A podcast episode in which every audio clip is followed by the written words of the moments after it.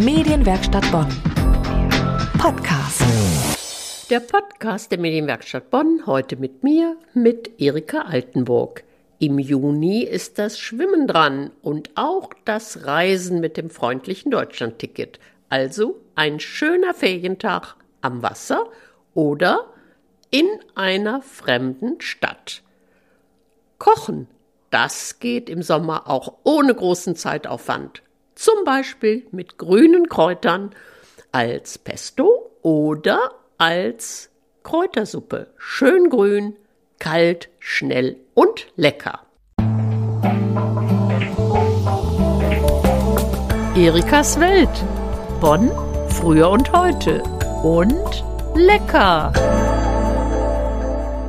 Hallo, da bin ich wieder mit meiner ganz persönlichen Sicht der Dinge der Welt. Es ist Juni und tatsächlich, wir haben richtig Sommer. Es ist heiß und bei Hitze, na ja, da denke ich doch gleich an die Schwimmmöglichkeiten. Die Schwimmbäder sind offen, ja, wir haben ja nicht mehr viele, immerhin am Rhein. Das Römerbad und das Rüngsdorfer in Bad Godesberg und Ennertbad und Hartbergbad gibt's auch noch. Leider noch nicht wieder das Melbad. Ich hoffe, dass wir eines Tages auch wieder in Poppelsdorf im Melbad unsere Bahnen ziehen können. Bisher gibt's nur einmal im Jahr ein Sommerfest, denn der Förderverein ist immer noch aktiv.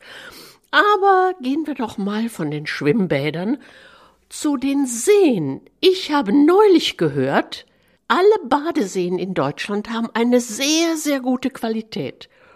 Und mit einer halben Stunde Fahrradfahrt, da sei von überall her ein solcher Badesee zu erreichen. Nun, ich bin keine Fahrradfahrerin, aber es kommt ja jetzt auch die Schulferien. Sie stehen ja ganz dicht vor der Tür.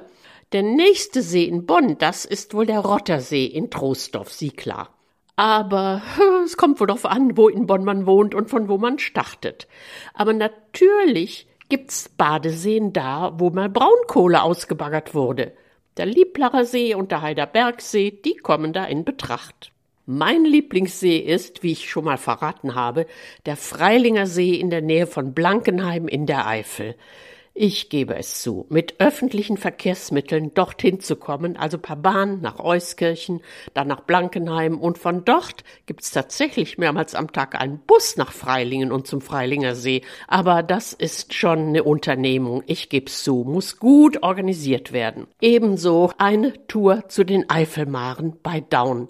Das Gmünder Maar finde ich da besonders verlockend. Ein tolles Wasser, tief, klar und kalt. Und es ist ein richtiges Schwimmbad, also mit allen Einrichtungen und riesige Parkplätze. Aber ich denke, man kommt auch ohne Auto hin.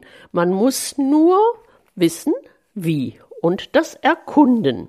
Denn da kann man schwimmen, ohne von motorisierten Booten oder so behelligt zu werden. Und was mir gerade einfällt, Zülpicher See, da wo die Landesgartenschau war, das ist ja viel näher und der wurde neulich gezeigt. Ich habe ihn also noch nicht ausprobiert, werde das demnächst aber tun. Da wurde gezeigt, da ist richtig Sandstrand und das ist ja gar nicht so weit. Von Euskirchen nach Zülpich oder anders, also da kommt man einigermaßen gut hin. Aber man könnte ja auch, wenn man jetzt nicht schwimmen will, die Schulferien nutzen für einen Ganztagsausflug. Also, wie heißt das? machen Sie sich einen schönen Ferientag. Dann nehmen wir doch das 49-Euro-Ticket, was wir ja schon haben. Da können Sie zum Beispiel für einen Tag nach Luxemburg. Fahren Sie früh weg, um acht oder neun in Bonn bis Koblenz und dann von Koblenz über Trier bis Luxemburg. Und in Luxemburg da brauchen Sie für den öffentlichen Personennahverkehr für gar nichts, nicht für die Bahn, nicht für Bus, nicht für Straßenbahn, da müssen Sie für gar nichts bezahlen. Und das gibt es da tatsächlich schon seit einigen Jahren. Also einmal Kaffee trinken in Luxemburg und am Spätnachmittag wieder nach Haus. Das wäre doch mal was. Da gibt's die Oberstadt mit, ja, Altstadt, die Unterstadt mit zwei Flüssen, also ist ausgesprochen nett. Also, Sie merken, ich war schon da. Und dann kaufen Sie noch eine Ansichtskarte mit Briefmarke und schicken das an liebe Freunde oder Verwandte oder so. Natürlich ist auch Trier, liegt sozusagen am Weg, aber sollte man dann extra machen, Trier ist immer eine Reise wert. Da gibt's ja so viele schöne römische Hinterlassenschaften. Also das lohnt sich immer da zu gucken. Also gucken Sie doch mal, wohin es gehen soll. Erikas Welt und lecker. Diesmal kommt mal wieder eine Geschichte zum Zuge, also eine Koch- und Essgeschichte. Freundin Ilse hatte eine super Ernte an Basilikum und sie und ich auch, wir hatten beide eine besondere Liebe zum Pesto. Pesto ist diese wunderbare italienische Kräutersoße, die man ja vor Jahren, na, vielleicht Jahrzehnten kennenlernte im Gläschen fand sie lecker. Später hat man sie dann selbst gemacht, aber wie gesagt, mit der super Ernte Basilikum haben wir eine riesen Menge. Ich sag jetzt gar nicht wie viel. Ich glaube, es wären zehn Gläschen gewesen. Pesto hergestellt und entsprechend eine ordentliche Menge Nudeln. Also richtig Pesto mit Nudeln satt. Und die dritte Freundin, die dabei war, die hat nur den Kopf geschüttelt. Wie könnt ihr so viel Pesto und so viel Nudeln essen? Ja, wir konnten. Also Pesto besteht vor allen Dingen aus Basilikum, und Pinienkernen und ein bisschen Knoblauch muss gar nicht so viel sein und Parmesankäse oder Pecorino. Und natürlich ein bisschen Olivenöl, Salz, Pfeffer, nicht zu viel Salz, der Käse ist ja schon salzig. Ja, und das alles mörsern, zerstampfen oder durch den Mixer schicken, wie auch immer. Das ist meiner Ansicht nach, auch wenn es inzwischen Varianten gibt mit Petersilie und anderen Nüssen, immer noch die leckerste aller Kräutersoßen. Und wenn Sie jetzt sagen, ach, Knoblauch und so. Und ich habe auch viel Grüns im Garten, also zum Beispiel Zitronenmelisse und Basilikum und Petersilie. Oder sie kaufen das alles und schicken es zusammen, ja, mit Joghurt oder auch ohne, mit kalter Fleischbrühe oder kalter Hühnerbrühe durch den Mixer und würzen ein bisschen mit Salz, Pfeffer, vielleicht einem Tröpfchen Chili. Dann haben sie eine wunderbare kalte Kräutersoße.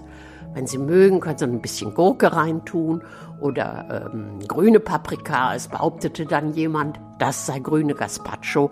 Aber Gazpacho ist nun mal definiert als tomatige, kalte spanische Soße. Also nicht grüne Gazpacho, sondern grüne Kräutersuppe. Probieren Sie es doch mal. Guten Appetit! Das war der Podcast heute mit mir, mit Erika Altenburg. Probieren Sie doch mal einen von meinen Tipps und geben Sie uns eine Rückmeldung. Medienwerkstatt Bonn. Mehr Beiträge auf medienwerkstattbonn.de.